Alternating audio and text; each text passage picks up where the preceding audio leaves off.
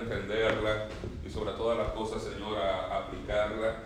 Ayúdanos a entender la palabra en su contexto y permite, Señor, que podamos tener una buena discusión con respecto a este pasaje en Mateo capítulo 19 que vamos a estar considerando. Esto te lo pedimos en el nombre de Jesús. Amén. Pregunta, ¿quién tuvo la oportunidad de leer el texto que vamos a considerar hoy en Mateo 19? ¿Hubo alguien que tuvo la oportunidad de leerlo en la semana? ¿Alguien? Bueno, por lo menos tenemos una persona. Vamos a leerlo todos juntos. Mateo capítulo 19 y vamos a estar considerando verso 1 hasta el verso 12. Dice la palabra de Dios. Aconteció que cuando Jesús terminó estas palabras acerca de los dos deudores que hablamos la semana pasada, se alejó de Galilea y fue a las regiones de Judea al otro lado del Jordán. Y le siguieron grandes multitudes y los sanó allí.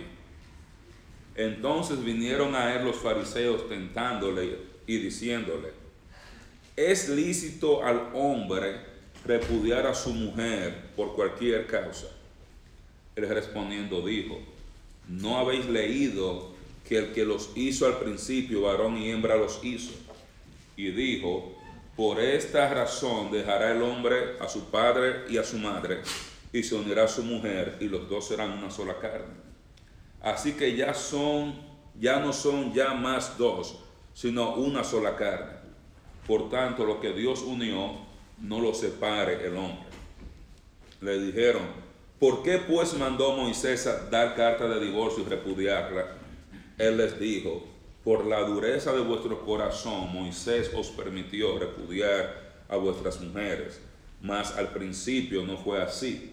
Y yo os digo que cualquiera que repudie a su mujer, salvo por causa de fornicación y se casa con otra, adultera y el que se casa con la repudiada adultera. Le dijeron sus discípulos, si es si así es la condición del hombre con su mujer, no conviene casarse.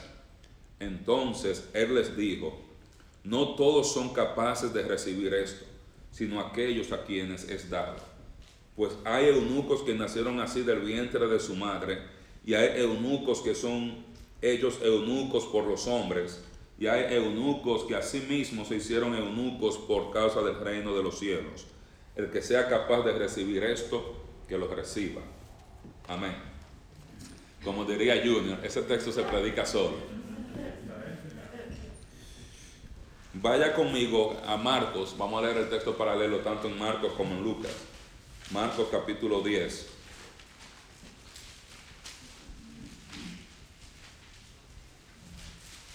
vamos a estar considerando o leyendo el 1 al 12, el texto paralelo en Marcos, y luego vamos a ir a Lucas, capítulo 16. Lo tenemos, Marcos, capítulo 10. Marcos 10, verso 1.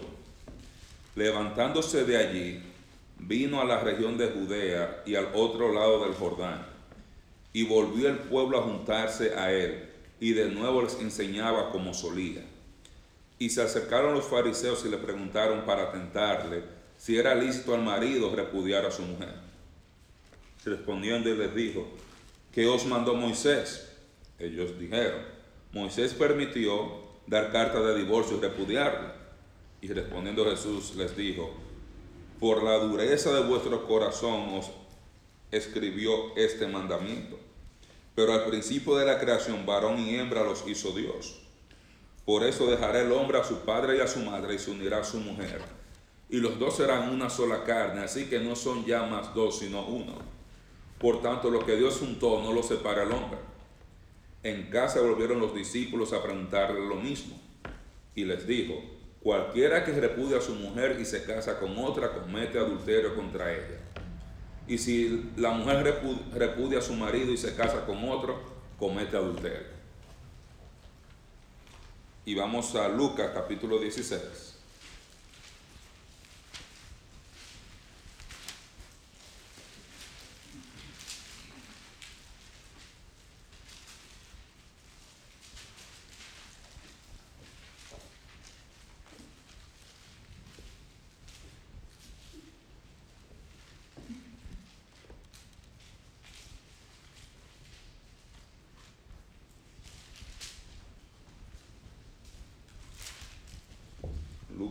capítulo 16,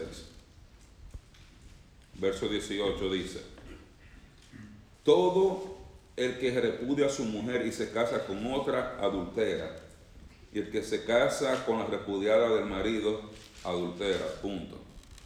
Y luego va a ser la historia del rico y. Entonces, ¿qué está diciendo Jesús y de qué está hablando Jesús? Ya probablemente algunos de nosotros ya nos estamos angustiando, porque cuando usted escucha estas palabras, usted se da cuenta que el estándar que Jesús está poniendo es bastante alto. Pero cuando usted va a Mateo, esta parte que estamos considerando debemos entender todo el contexto. Nosotros vimos al principio de Mateo, o sea, Mateo le escribe a un grupo de judíos que ellos habían puesto su fe en Jesús como el Mesías, pero ellos tenían la inquietud, ¿por qué el reino de Dios no ha sido establecido? Si el reino se había acercado. Y algunos estaban pensando en quizá devolverse y no seguir haciendo todas las cosas que Jesús les había mandado que hicieran. Tenían la tentación de devolverse. Y Mateo les escribe para estimularles, para decirles, vale la pena seguir a Jesús porque Él es el Rey Mesías que fue prometido en el Antiguo Testamento y Él vino una primera vez, pero viene una segunda vez a reinar. Y mientras esperamos esa segunda venida, nosotros debemos hacer discípulos y enseñar a la persona todas las cosas que Jesús ha mandado. Y Mateo inicia su evangelio mostrando, ya vemos los primeros capítulos, las credenciales de Cristo, mostrando que Él es el Mesías prometido en el Antiguo Testamento. Vemos en el capítulo 5, 6 7, donde Él está diciendo cómo llegar a heredar ese reino, mientras está ofreciendo a esa nación judía el reino, ofreciendo el reino se ha acercado, si creen en mí, esta generación puede entrar en el reino. Y luego vemos sus señales mesiánicas que debían mostrar, y todos estos milagros en el capítulo 8 y 9 debían llevar a la nación a preguntar, ¿no será ese Mesías? ¿No será ese el Cristo? Pero vimos que hubo también una gran oposición al ministerio de Cristo. Y esa oposición obviamente va a llegar al clímax en la crucifixión, pero ahí en el capítulo 12 ellos deciden, no lo queremos, lo vamos a matar, él es un endemoniado y a partir de ese momento, en las personas de sus líderes, la nación de Israel y esa nación rechaza el reino y el reino no se vuelve más a ofrecer a esa generación. Ya no se vuelve a hablar de que el reino de los cielos se ha acercado hasta que el reino se ofrece una vez más en el capítulo 24 de Mateo a esa generación final que va a estar sobre la tierra durante los últimos siete años de la historia tal cual la conocemos. Y Jesús de ahí en adelante, Él comienza a entrenar a sus discípulos para que ellos lleguen a continuar la obra que Él comenzó en su primera venida hasta el momento de su segunda venida. Y él se los lleva a Cesarea de Filipo y allá habla con ellos y les pregunta quiénes dicen la gente que soy. Y ellos les dicen, le contestan, tú eres el Cristo. Y Jesús le dice, óyeme, eh, sobre esta roca yo voy a edificar mi iglesia. Y él les dice, yo voy a edificar en el, en el, tiempo entre la primera venida, entre ese rechazo y mi segunda venida otra vez, yo voy a establecer ese nuevo proyecto que es la iglesia, donde vamos a unir en un mismo cuerpo judíos y gentiles por la fe en Cristo. Y él comienza a entrenarlos a ellos acerca de cómo ellos deben de vivir en ese tiempo y cómo ellos deben de comportarse. Y él les dice para, porque ya le está anunciando su muerte, porque ya había sido rechazado en el capítulo 12, comienza a prepararlo, yo voy a morir, yo voy a morir. Y él les dice, hay algunos de ustedes que no van a ver la muerte hasta que el reino de Dios se establecido, hasta que vean el reino de Dios. Y a la semana siguiente se lleva a Pedro, a Jacobo y a Juan al monte de la transfiguración. Ellos ven a Jesús, ven a Elías, ven a Moisés hablando con él, ven toda esta gloria. Están pensando, estamos en el reino, pero Jesús simplemente le estaba dando una, un, un, aperitivo, si se puede decir así, un adelanto para que ellos vieran. Él va a morir, pero él quería que ellos vieran con qué gloria él venía una vez más a establecer el reino. Y ellos ven esa gloria y ese poder, estaban felices, estaban contentos. Y bajan la montaña y encuentran a los otros nueve que están peleando, tratando de sacar un demonio y no pueden.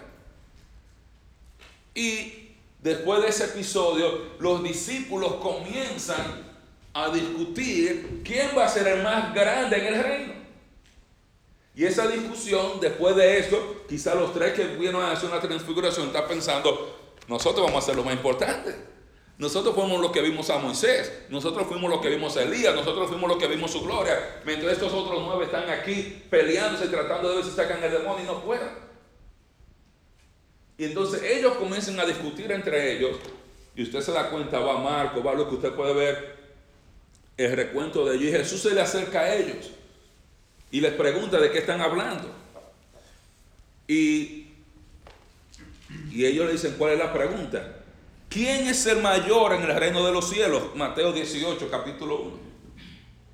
Y tanto el capítulo 18 como el capítulo 19 como el capítulo 20, la mayor parte está contestando la pregunta, ¿quién es el mayor en el reino de los cielos? Y la pregunta queda contestada al final en el capítulo 20, en el verso 26 al 28, o desde el 25 al 28, donde todavía la misma situación está pasando. La mamá de Jacobo y de Juan va donde Jesús y le dice, quizá ella se da cuenta, óyeme, Juan está pegado con Cristo. Jacobo también. Quizá ellos le dijeron a su mamá, quizá, quién sabe, que sabe que ellos vieron una transfiguración, ellos quizá le han dado un adelanto a su mamá. Dice, óyeme, tú puedes ponerme mis hijos uno a tu derecha, uno a tu izquierda, y obviamente los demás, los otros días se molestan, porque todavía están con la discusión días después. O sea, ya llevan días, quizás semanas peleando, ¿quién va a ser el más grande en el, en el reino de los cielos? Y Jesús contesta la pregunta que yo Mateo va a través de todos estos pasajes que parecieran que no están relacionados en esta sección para contestar esa pregunta. Porque usted ve en el capítulo 18, habla, hay que hacerse como un niño. Y de ahí salta a la oveja perdida, de ahí salta a los tropiezos, de ahí salta la disciplina en la iglesia. Después viene lo que parece una enseñanza del divorcio ahí en medio de, de, esto, no tiene sentido. Después Jesús bendice a los niños, el rico y Lázaro la recompensa de los apóstoles, la parábola de los obreros de la viña. ¿Se cuenta? Como que, ¿cuál es el, flujo? Jesús está contestando esta pregunta. Y si usted ve en el capítulo 20, del 25 al 28, la respuesta está, Jesús llamándolos dijo, sabéis que los gobernantes de las naciones se enseñorean de ellas y los que son grandes ejercen sobre ella potestad. Mas entre vosotros no será así, sino que el que quiera hacerse grande entre vosotros será vuestro servidor. Y el que quiera ser el primero entre vosotros será vuestro siervo, como el Hijo del Hombre no vino para ser servido, sino para servir y para dar su vida en rescate por muchos. Entonces, ¿cuál es la respuesta a la pregunta, ¿quién es el mayor en el reino de los cielos? Dice, el que se hace un siervo y da su vida por otro como el Hijo del Hombre, que no vino para ser servido, sino para servir. Y durante estos pasajes, a estos judíos que están pensando en volver atrás, que ya tienen garantizada entrada en el reino por su fe en Cristo, ellos están contestando la pregunta, ustedes quieren que vengan el reino, porque ya ustedes tienen la entrada segura. Ahora la pregunta que ustedes debieran estar contestando, ¿cómo yo puedo llegar a ser grande en el reino del Mesías? Porque para muchos judíos el ser judío, entrar en el reino de Mesías, era igual a que yo voy a estar con Él, junto con Él, pegado de Él, como si no hubiera pasado nada, y como yo vivo aquí en la tierra, como si no tuviera ningún efecto. Como yo vivo aquí en la tierra, no depende de mi vida eterna, porque mi vida eterna depende de mi fe en Jesús como el Mesías, como el dador de la vida eterna, pero sí afecta en cuanto a qué posición yo voy a tener en el cielo o en el reino. Y eso lo aprendimos cuando estábamos viendo el sermón del monte. Hay gente que van a ser llamados muy grandes y otra gente que van a ser llamados muy pequeños. Y Jesús comienza hablando, y lo tienen en su nota de la semana pasada, no sé si la tienen por ahí algunos, la importancia de la, como Jesús le dice, si tú quieres llegar a tener, a ser grande en el cielo, tú tienes que tener una actitud humilde, que es como termina esa sección. Y él va con toda esa sección, él está diciendo, tú tienes que tener la humildad para tú amar, para tú trabajar, aún con los niños. Tú aceptar a aquellas personas que eran considerados inferiores, sin ningún tipo de derechos.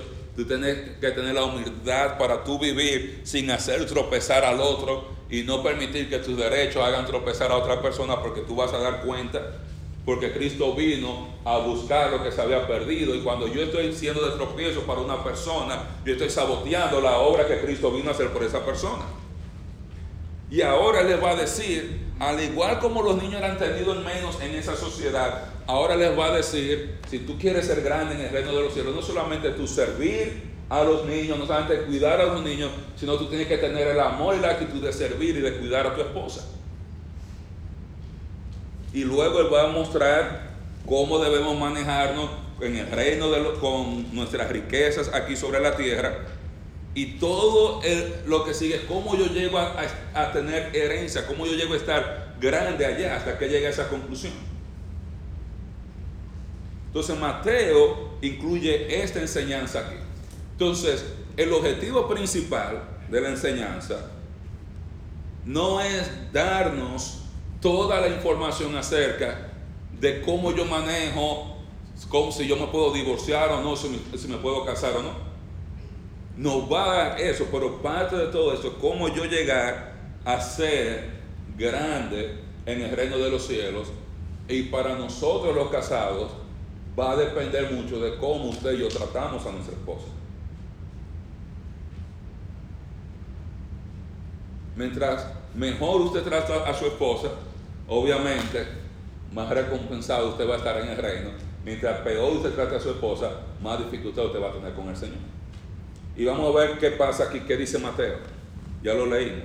Dice, cuando Jesús terminó de enseñarles, bueno, ustedes quieren ser el mayor, quieren, tienen que aprender a perdonar las ofensas, a ser humildes, lo suficientemente humildes como para perdonar, lo suficientemente humildes para cuidar la vida espiritual del otro, lo suficientemente humilde para usted respetar, amar a un niño. Y ahora habla de, de ser lo suficientemente humilde para tú amar y tú servir a tu esposa de acuerdo al, propósito original de Dios. Entonces Mateo incluye algo que pasa día después. Jesús se va ya de Galilea y comienza a bajar hacia Jerusalén en su último viaje. Y hay mucha gente que lo sigue. Los fariseos, dice el texto en el verso 3, tentándole, le dijeron, es lícito al hombre repudiar a su mujer por cualquier causa. Dice, es permitido. Cuando usted ve la cuenta, por ejemplo, en Marcos dice, repudiar a su mujer, permitido usted, ese repudiar es abandonar a su mujer. Es lícito repudiar a, a su mujer por cualquier causa.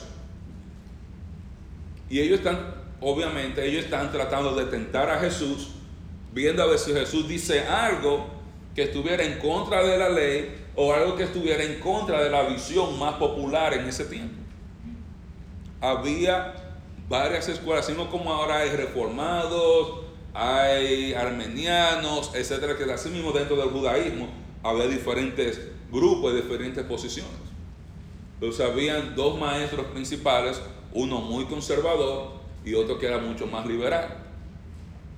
Había uno que era mucho más liberal que decía, bueno, el hombre se puede divorciar y ahí está haciendo, y vamos a mirar el texto en Deuteronomio 24, por cualquier cosa que no le guste de su mujer.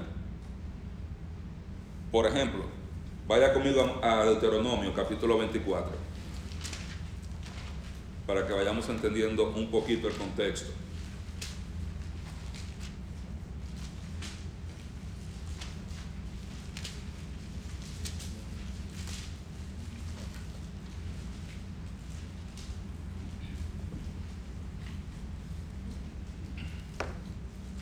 Deuteronomio 24.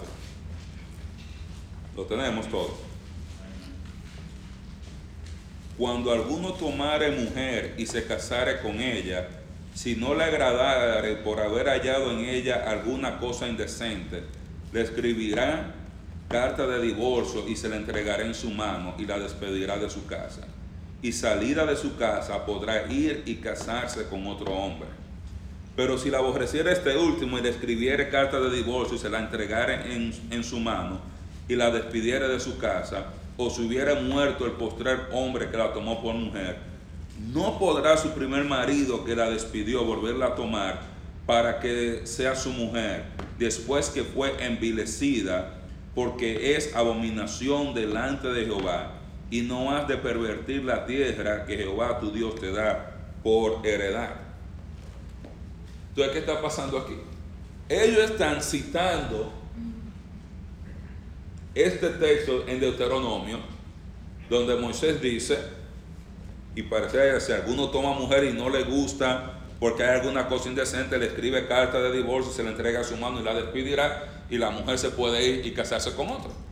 Y si se casa con otro y pasa lo mismo, o este se muere, el primero no se puede casar con ella porque es abominación a Jehová después que le hizo eso a esa mujer.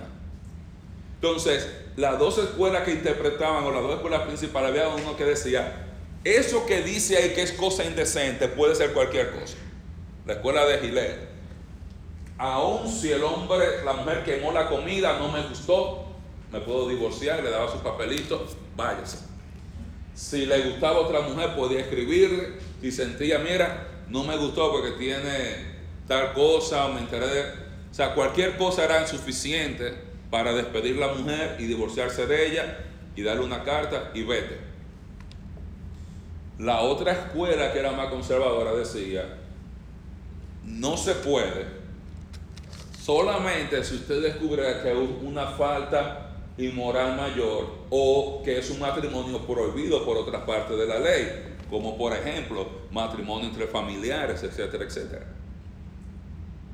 Y obviamente ellos están poniendo a Jesús a tomar partido, aquí, a tomar partido. En la dificultad con el texto viene, no en el texto de Mateo, sino cuando usted va a buscar en el texto de Deuteronomio, porque Deuteronomio no dice que es esa cosa indecente. Entonces ahí vienen muchas dificultades. Hay personas que dicen, esa cosa indecente ahí tiene que ser adulterio. Y obviamente, porque Jesús menciona más adelante acerca del adulterio y la fornicación. La única dificultad con eso, que en esa misma ley de Moisés que está ahí, él manda a apedrear al adúltero o a la adúltera, no a divorciarse de él. Y si bien es cierto que los judíos no podían ejecutar la pena de muerte durante el tiempo de Jesús, porque estaban bajo el dominio romano, ellos sí estaban en la libertad de ejercer y aplicar la ley mosaica mientras ellos estuvieron en el desierto y durante todo el tiempo que ellos fueron independientes en la tierra prometida.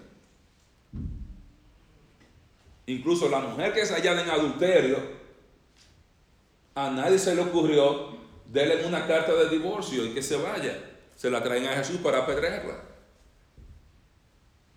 Porque la pena de muerte para o, la, o el castigo para el adúltero era muerte. Otros dicen, bueno, y si se sospecha adulterio y no se sabe, eso podría ser.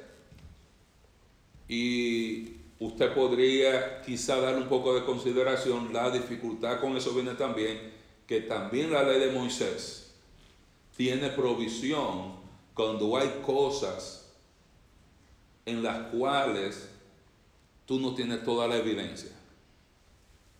Emma dice, la hermana Yolanda dice, y la ley de Moisés, el número dice, bueno, hay que decidir por dos o tres testigos. Dos o tres testigos, ya se decidió el asunto.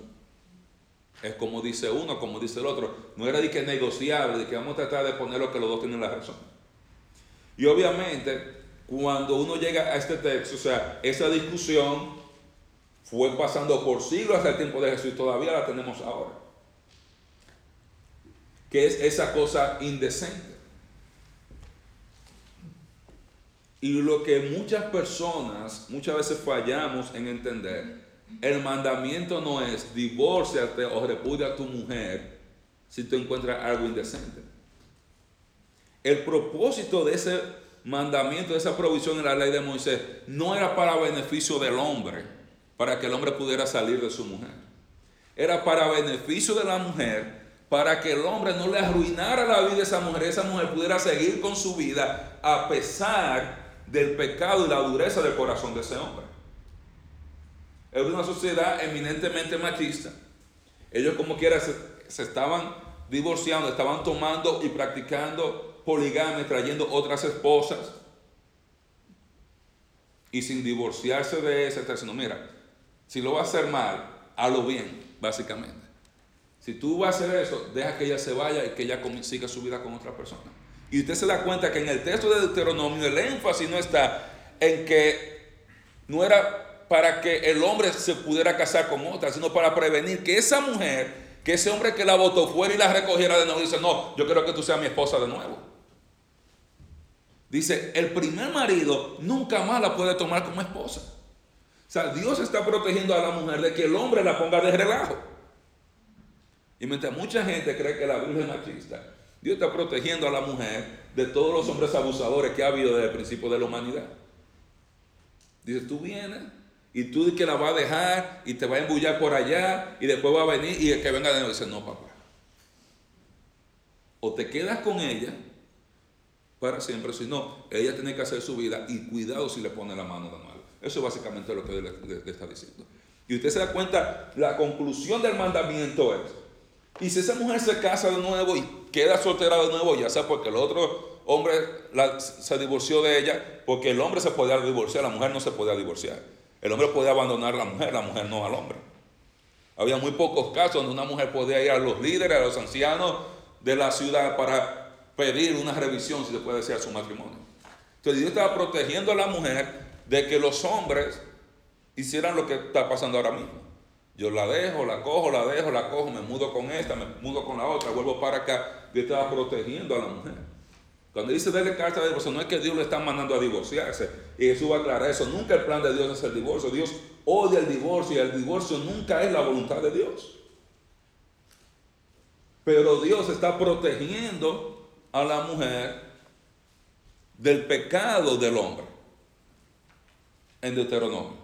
Y obviamente Jesús va a decir eso. Dice, Él le dio eso por la dureza de vuestro corazón. O sea, el divorcio siempre va a ser un reflejo del pecado y la dureza que hay en el corazón del hombre. Es un reflejo del pecado que hay dentro. Entonces, cuando ellos vienen aquí, ellos están poniéndole cascarita a Jesús, porque si Jesús decía, no, el hombre no se puede divorciar por ninguna causa. Ellos dicen, pero aquí dice que sí. Y se dice, sí se puede divorciar. Ajá. Entonces tú estás diciendo que yo puedo venir y dejar a mi mujer. O sea, ellos no están interesados en saber ninguna verdad. Ellos están buscando alguna causa porque recuérdense, estamos en el capítulo 19, y ellos decidieron matarlo en el capítulo 12. Ellos están tratando de buscar, de ver cómo podemos agarrar a Jesús que se equivoque en algo para tratar de llevarlo a la cruz más rápido, levantar el pueblo, poner más gente en contra de él y que sea mucho más fácil el plan para ejecutarlo. Entonces, en ese contexto que viene la pregunta, vamos a si Jesús toma partido con alguno de estos dos, como son los dos más populares, no importa lo que él diga, el grupo que él no escogió se va a poner en contra de él, ya tenemos más gente, lo matamos más fácil. Entonces, lo que, la, la manera que Jesús les responde dice, ¿no habéis leído que el que los hizo al principio, varón y hembra los hizo? Y dijo, por esto el hombre dejará padre y madre, se unirá a su mujer, y los dos serán una sola carne.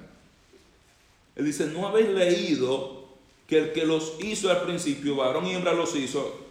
Y dice, por esto dejará el hombre a su padre y a su madre y los dos serán una sola carne. No por tonto, sino por tanto. Entonces, ¿qué eso está diciendo? Que el pecado del hombre, la dureza del corazón del hombre, no altera el plan original de Dios. Y la ley de Moisés, bajo ninguna circunstancia, tenía el propósito de decir lo que Dios dijo, ya no vale, esto es una nueva regla que vale. Jesús dijo, desde el principio del mundo, Dios lo creó, varón y hembra, dice, el hombre tiene que dejar a su mamá, y a su papá y unirse a su mujer y que y los dos ser una sola carne. Los dos ser uno. Por eso Dios, ¿cuántas mujeres le hizo a Adán? Una. Porque debía llenar la tierra con esa sola mujer. Con esa sola mujer. Él no había la, opción de divorcio, no, no estaba. Ellos tenían que entenderse. Entonces Jesús sigue diciendo, así que no son ya más dos, sino una sola carne. Por tanto, lo que Dios untó, no lo separa el hombre. ¿Cuál es la respuesta de Jesús cuando usted lee este texto a la pregunta que está en el verso 3? ¿Es lícito al hombre repudiar a su mujer por cualquier causa? ¿Qué es lo que Jesús está diciendo con esos seis versículos? Con esos tres versículos que siguen. Estoy diciendo no. Esa, no es la voluntad de Dios. El divorcio nunca es la voluntad de Dios. Incluso Malaquías dice directamente, dice Jehová, yo odio el divorcio. Yo detesto el divorcio. El divorcio nunca es la voluntad de Dios. Usted diciendo no. Usted no debe estar buscando divorciarse. Entonces ahora entonces, entonces ¿por qué si no me puedo divorciar? Si no puedo simplemente votar a mi mujer y buscarme otra, ¿por qué Moisés ¿Por qué mandó Moisés dar carta de divorcio y repudiarla? Y obviamente es un verso difícil. Especialmente cuando usted lee el texto en Deuteronomio, el texto original, Moisés no está mandando a divorciarse. En el sentido de que vaya y divorcie, es decir, tiene, tiene que divorciarse. Si no le gustó a la mujer, divorciese, no le está diciendo eso. ya que esa persona decidió dejar a su mujer, no tratarla bien, lo que se deja que ella siga su vida, darle su carga para que ella siga adelante.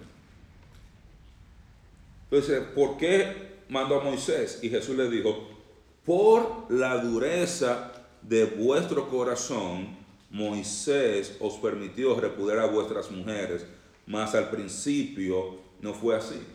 Está diciendo que por causa del pecado, por causa del corazón del hombre, Dios permitió eso. Si se puede decir, para alivianar la carga, el dolor o el pesar de la mujer en esas circunstancias que se estaba viviendo en esa sociedad. donde la mujer no trabajaba, no tenía dinero, la mujer en muchos aspectos era considerada casi como una propiedad del marido. O sea, no tenía su propio dinero, no tenía sus propias cosas, todo era del marido. Entonces, estaba ahí, no podía decir como ahora yo me voy, yo me voy de aquí, me voy, me consigo un trabajo allí, comienzo a trabajar, me mudo en mi apartamento sola. Eso de que yo vivo sola en un apartamento, eso no se usaba en ese tiempo. Dice, por la dureza de vuestro corazón. Obviamente Jesús está diciendo, esa provisión está ahí. Y él está diciendo, está ahí. Y Moisés permitió que le dieran carta de divorcio. Pero dijo, no porque era la voluntad de Dios, sino por causa del pecado que había. Eso fue una manera de regular el pecado que había en la nación de Israel con respecto a los matrimonios. O sea, las crisis matrimoniales no son cosas del siglo XXI ni del siglo XX. Han venido pasando, imagínense eso, hace dos mil años tienen que hablar de esto, porque era un tema de importancia y todavía estamos jóvenes. Entonces se dice, al principio no fue así. Al principio nunca ha sido la voluntad de Dios que el hombre se divorcie. Dice, no fue así. Dios lo permitió por causa de la dureza del corazón por causa de la dureza del corazón, para evitar que esos hombres que abandonaban a su mujer en Deuteronomio y se iban después con otra persona, que después yo quisiera venir, me dejo de la otra, déjame volver para donde la otra. Él hizo para la protección de, de, la mujer por causa del pecado del hombre, para que el hombre no pecara aún mucho más en contra de la mujer ahí en Deuteronomio.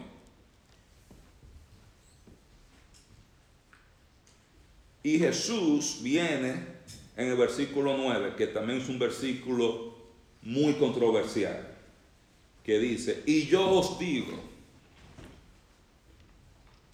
que cualquiera que repudia a su mujer, salvo por causa de fornicación, y se casa con otra, adultera, y el que se casa con la repudiada, adultera. Este versículo también trae mucha, mucha, mucha, mucha dificultad. Y trae mucha dificultad porque ¿cuántos de nosotros no venimos a Cristo o no venimos a Cristo? Quizá algunos vinimos jóvenes, tuvimos la oportunidad de ser creyentes jóvenes, casarnos con una muchacha cristiana y tener un matrimonio, yo digo largo, el mío son 16 años. No todo el mundo ha tenido ese privilegio. Hay gente que vino a Cristo y llegó a conocer a Cristo después de haber estado casado una vez, dos veces, de haberse divorciado, de haber tenido quizá algún hijo así o allá, y a veces tratamos de, de cómo yo puedo acomodar todo eso con, con mi vida cristiana. Jesús claramente está diciendo, usted no debe repudiar, usted no debe divorciarse de su mujer. Dice, a menos que sea por causa de fornicación, y eso no va a tener problema. Pero vamos a ver esa primera parte. Yo digo que cualquiera que repudia a su mujer salvo, o sea, yo le estoy diciendo, no repudia a su mujer, a menos que no haya fornicación. Y ahí vamos a ponerle el nombre por ahora, inmoralidad sexual, hasta que vayamos y revisemos entonces la primera parte. Entonces, ¿qué está diciendo? usted tiene que aprender a lidiar con las cosas que no le gustan de su esposa. Eso dice. Tú tienes que trabajar en tu relación.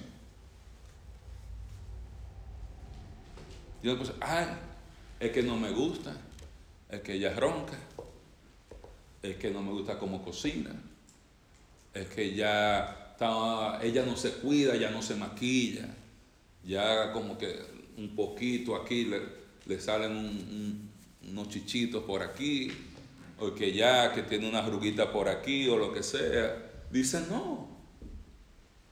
No. Y esto estaba pasando en Deuteronomio. La razón por la que, lo que está pasando lo que está pasando en Deuteronomio es porque la mujer no tenía ningún valor. Y usted se va a dar cuenta de la reacción de los discípulos. La, reacción de los discípulos Ah, no, pues si yo no puedo votar la mujer, mejor no me caso. Mire, eso fueron los apóstoles, mire qué santos hombres. si yo no puedo votar a la mujer, mejor no me caso. ¿Por qué yo me voy a casar con una mujer que no puedo votar? Esa es la reacción de ellos. Y usted puede darse cuenta la actitud de menosprecio que hay hacia la mujer y hacia el matrimonio. Yo soy el hombre, y eso es increíble porque todavía pasa ahora. O los hombres que, queremos tener una mujer que tenga 90, 60, 90 y nosotros tenemos 90, 90, 90. Y queremos después exigirnos. Sí, se ve, tiene algo que si usted anda con él y todo espeluñado y sin afeitar y sin bañar, pues usted quiere entonces ver la mujer que anda como una modelo. Entonces, está diciendo, tú tienes que tener la actitud humilde de tu amar y aceptar a tu esposa tal cual como es. ¿Y por qué razón tú debes aceptar a tu esposa tal cual como es? Porque tu esposa, punto. Ya. Tú te casaste con ella. Dice, eh, tener esa humildad y como yo he dicho, aún yo estar dispuesto a ser infeliz por un periodo de tiempo aquí sobre la tierra, porque hay veces hay matrimonios que no son felices. ¿Cuánto estamos de acuerdo con eso? Hay matrimonios que no somos felices. Y la mayoría de nosotros hemos pasado por momentos en nuestro matrimonio donde no hemos estado felices con nuestra relación. Porque hay pleito, porque hay inmadurez, porque hay una necesidad física, emocional, sexual, económica. Hay algo con lo que no me gusta. Pero la actitud cristiana, de actitudes espirituales. A mí no me importa eso. Yo voy a amar a mi esposa, no la voy a menospreciar. Y cuando digo aquí, obviamente, porque la situación aquí es diferente a la de nosotros. Ahora, básicamente, hay mucha equidad entre el hombre y la mujer en el sentido de que si la mujer se quiere ir, se puede ir. Pues bueno, yo dejo al hombre, o sea que aplica para los dos. O sea, así como le digo, el hombre no puede dejar a su esposa, lo mismo para la esposa. Usted simplemente no puede decir, bueno, yo me voy y lo voy a votar. Es lo mismo, aplica, aplica para los dos. Aquí, obviamente, en este contexto de que la, la, mujer no se puede divorciar, por eso no le dicen a la mujer, no deja a tu esposo así. Era el hombre, entonces por eso le dicen al hombre, tú no puedes divorciar. Si pudieran divorciarse, lo le dijera el mismo mensaje a ambos, que será el mismo mensaje para nosotros hoy día. Digo, tú tienes que aprender a lidiar, a aceptar, etcétera, etcétera, etcétera, y amar a esa persona como es. Y hay veces que usted se va a casar con una persona y usted se casó creyendo que esa persona era así, pero salió así. Y yo no quiero ser, hermano, eh, vulgar ni, ni sonar muy, muy rudo, pero eso es problema suyo. Porque para eso, en su relación de noviazgo, usted se supone que usted la conoce, usted coge la Biblia y se da cuenta, es una mujer conforme al corazón de Dios, se congrega, hace esto, es perfecto. Entonces, muchas veces usted y yo no pensamos y después de 15 años yo quisiera devolver la máquina del tiempo y volver 20 años para yo cambiarlo o lo que sea. Tengo que aprender a seguir adelante. Entonces Jesús dice, salvo por causa de fornicación si se casa con y si se casa con otra, adultera, y el que se casa con la repudiada, adultera. Y aquí viene otra parte que es muy difícil. Y es esa palabra fornicación. Porque esa palabra fornicación ahí es, una, es la palabra pornea. Donde viene es muy general. Es muy general.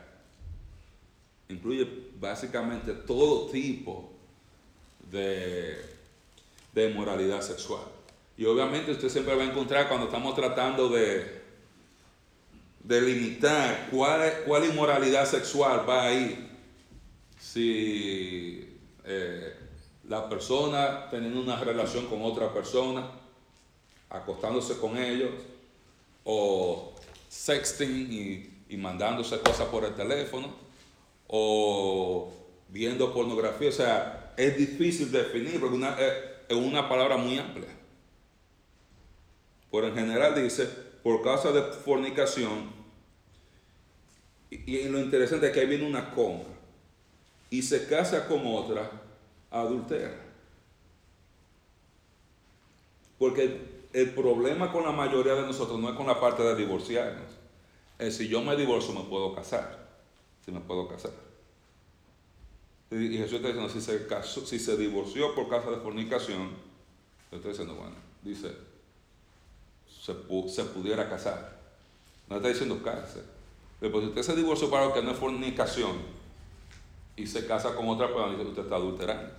Porque la única razón que Jesús admite aquí es caso de inmoralidad sexual.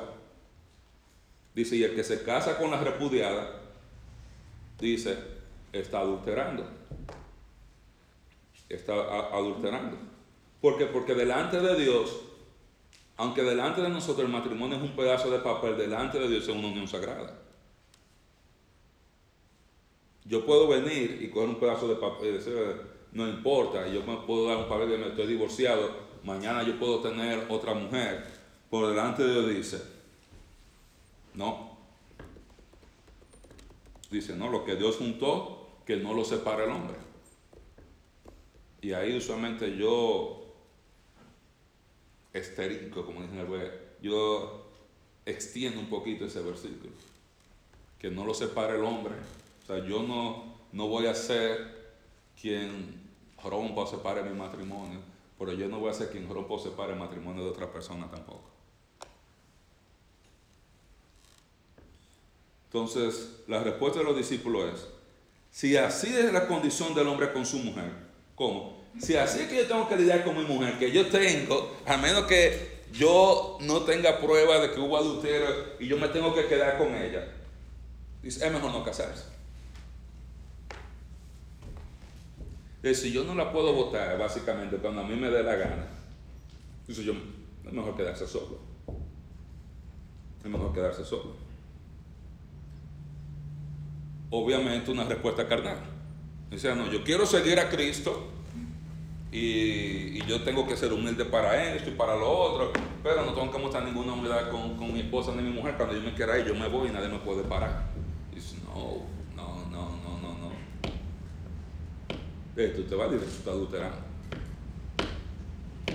Y cuando habla de que se casa con otra adultera, etcétera, etcétera, usted puede ir todo hacia atrás hasta el capítulo 18 acerca de hacer tropezar al otro. como cuando usted ve en los otros dice, y hace que ella adultere. O sea, usted está llegando a hacer de tropiezo para su esposa cuando usted toma esa actitud, entonces obviamente la, la, pone a ella en una situación en ese tiempo donde tenía que irse con, con otra porque la, otra opción era morirse de. Porque no tenían dónde ir.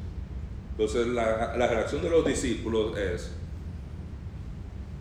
si es así la condición del hombre con su mujer, y esa expresión es, si esa es la responsabilidad que los hombres tenemos con nuestras esposas, con nuestras mujeres, de que yo tengo que quedarme con ella hasta que la muerte nos separe, no importa los problemas, las dificultades que haya, ellos dicen, mejor es no casarse. Dice, en vez de yo amarla, yo humillarme, si no la puedo votar, no, mejor no me caso.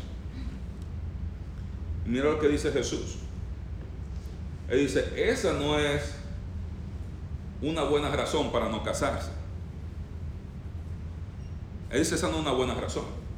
si tú no te quieres casar, él dice, está bien. Pero si la razón por la cual tú no te casas, porque yo no quiero tener que amar o soportar, dice, está mal.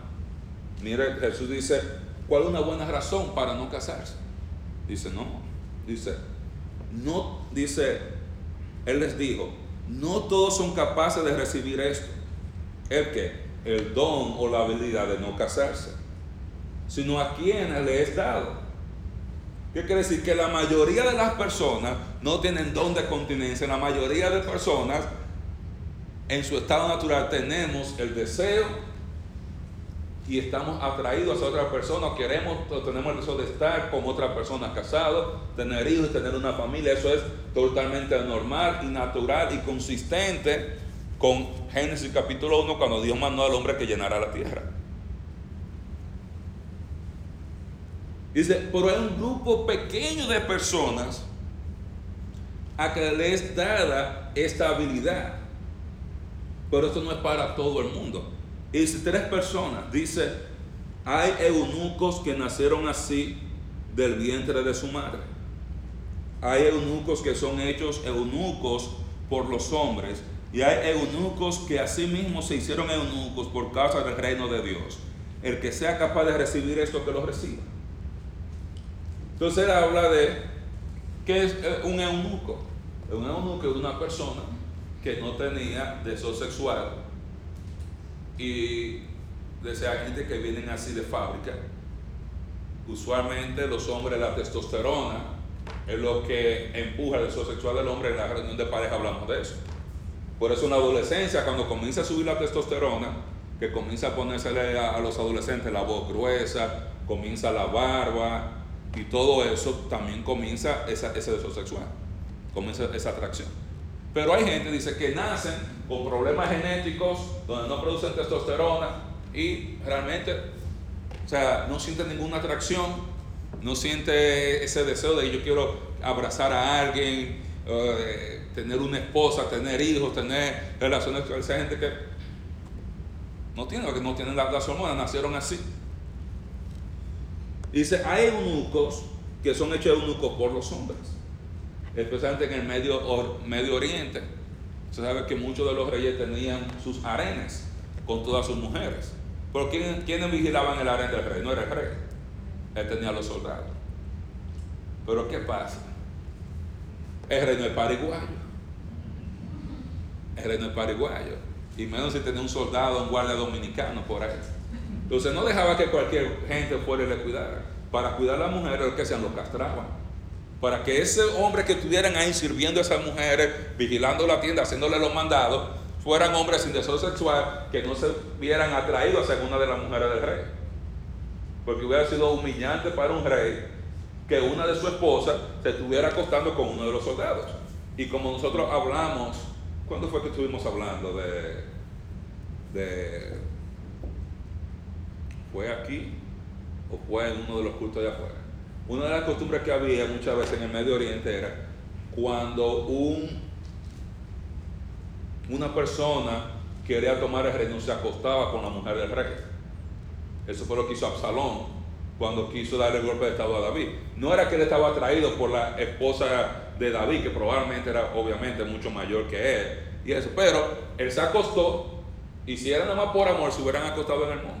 Fue en pleno Jerusalén, en el sol ahí, para que todo el mundo lo viera, teniendo relación y dijera, este es el rey porque está durmiendo con la mujer del rey. Y eso era algo que pasaba con frecuencia. Entonces, ¿qué hacen los reyes? Los reyes venían, lo castraban, así esos hombres no tenían deseo sexual. Si no tienen deseo sexual, tampoco pueden tener erecciones, o sea, que están ahí, ven la mujer desnuda, la van al baño, le llevan la comida y salen y no tienen ningún problema. Pero, y luego Jesús dice, bueno, hay gente, nacen así. Hay otros que los ponen así, los dos son involuntarios. Usted no escoge ser eunuco desde el vientre de su madre y ningún hombre escoge en su sano juicio que vayan y le corten sus genitales ahí, que le corten ahí la bolsita, diga para que le vaya a cuidar a la mujer a otro. Diga papá, yo tengo mi corazoncito también. Entonces esos son involuntarios y son razones que obviamente tenemos como algo desafortunado. O sea, hay gente que nace así, otra gente que lo hace. Por aquí viene una buena razón para casarse, para no casarse. Dice, y hay eunucos que así mismo se hicieron eunucos, y ahora dice la razón, por causa del reino de los cielos. Entonces dice, hay personas que ellos deciden no casarse, no porque yo no quiero lidiar con la mujer, no es porque yo no la quiero perdonar, no es porque yo no la quiero amar, no es porque yo no la quiero mantener, no es porque yo no quiero lidiar con ella. Si yo tengo que hacer, yo lo hago. Pero la razón por la cual yo quiero estar soltero es porque yo quiero dedicarme toda mi vida a estar predicando la palabra de Dios, a estar sirviendo, quiero irme de misionero, quiero estudiar la Biblia completa, escribir libros, dar conferencias, poder siete días a la semana estar metido en la iglesia, fundar tres iglesias, hacer lo que sea. Dice, eso es una buena razón. Porque todo aquí está hablando, ¿cómo yo llego a ser grande en el cielo? Bueno, tú tienes que ser lo suficientemente humilde para amar a tu esposa. Y si tú no te vas a casar, entonces quieres ser grande, tienes que venir y dedicar toda tu vida de soltero para la gloria del reino de Dios. ¿Qué es la manera más sabia de usar nuestra soltería? ¿Tiene sentido? ¿Tú te quieres quedar soltero? Sí, está bien. Ahora, ¿cuál es la razón? Que yo no quiero lidiar con una mujer, no quiero lidiar con, los, con hijos, no quiero lidiar con eso. Bueno, eso es una razón, yo te entiendo. Y hay gente que yo conozco y dice, yo tengo un amigo que él tiene un niño, y yo no voy a decir que él odia a su hijo. Puede decir, yo tuve que tenerlo porque la mujer quería que yo le diera un muchacho. Pero yo no quiero muchachos, yo quiero viajar, yo quiero hacer eso, muchacho es un estorbo, lo que sea. Dice, más nunca en mi vida yo quiero tener hijos, eso es lo peor que me ha pasado en el mundo. Y él, usted habla una persona excelente, cuando digo excelente, o sea, buen médico, buen amigo, te ayuda, hace eso, trata bien a las personas, pero él no quiere lidiar con él, quiere vivir su vida y hacer lo que le da la gana. No, no. Si tú quieres ser grande en el reino, tú tienes que, como yo mencionaba, ser humilde y la humildad se demuestra en cómo yo me relaciono con las personas. Y eso incluye desde los niños, desde una persona débil espiritual, la persona que me ofende y cómo yo trato con mi esposa. Y cómo yo trato con mi esposa. Ahora, cuando usted lo ve así, usted se da cuenta, ah, bueno, pero tiene sentido que él metió esto ahí. Porque más adelante, en los párrafos siguientes, va a hablar cómo los discípulos querían bloquear a los niños. Y dicen, no, déjenlo que vengan a mí porque de ellos es el reino, por su humildad. Y luego viene el joven rico que pregunta, ¿qué yo puedo hacer para heredar la vida eterna? Y cuando el rico viene y se pone triste, los discípulos le dicen luego en el capítulo 19 al final, y nosotros que hemos dejado todo, ¿qué va a pasar con nosotros? Dice, bueno, en la regeneración, cuando el Hijo del Hombre se siente en su trono de gloria, los que me habéis seguido, dice, ustedes se van a sentar sobre 12 tronos a juzgar las 12 tribus de Israel. Todo el que dejó padre, madre, dice, todo el que renunció a todo por causa del reino, dice, va a tener recompensa. Hasta que él llega al clima de la conclusión y dice, el que quiere ser el mejor tiene que servir a los demás. El joven rico no estaba dispuesto a servir a los demás con su riqueza. Los discípulos no estaban dispuestos a servir a los niños. Tampoco había, quizá algunos que no estaban dispuestos a servir a su esposa hasta, lo último. Quizás yo hago algunas cositas, pero ya ya estaba molestando demasiado, etcétera, etcétera. Entonces, aprendemos cosas, obviamente, acerca del matrimonio y del divorcio aquí. Aunque la enseñanza central de Jesús es, para sus discípulos es la humildad, como mencionamos la semana pasada, se muestra en tus relaciones, cómo tú te relacionas con el que te ofende, con los niños, la gente que la gente ve menos, pero también cómo tú te relacionas con tu familia. Y obviamente otros puntos que usted ve ahí acerca del matrimonio, que fue establecido por Dios, que Dios lo estableció. Usted va a ver ahí también que es entre un hombre y una mujer. Fue entre Adán y Eva, no Adán y Evaristo. Usted se va a dar cuenta que el, propósito de Dios es que el matrimonio dure, dure para siempre y que no haya divorcio. Ya de eso podemos mencionar algunas de estas cosas la, la, semana, la semana que viene. No hay tiempo para más, pero como dije, un texto difícil, un texto duro y un texto que lleva a muchas personas a pelear con, con esto, porque lo que está diciendo esto va en contra de la cultura va en contra de la, de la, cultura.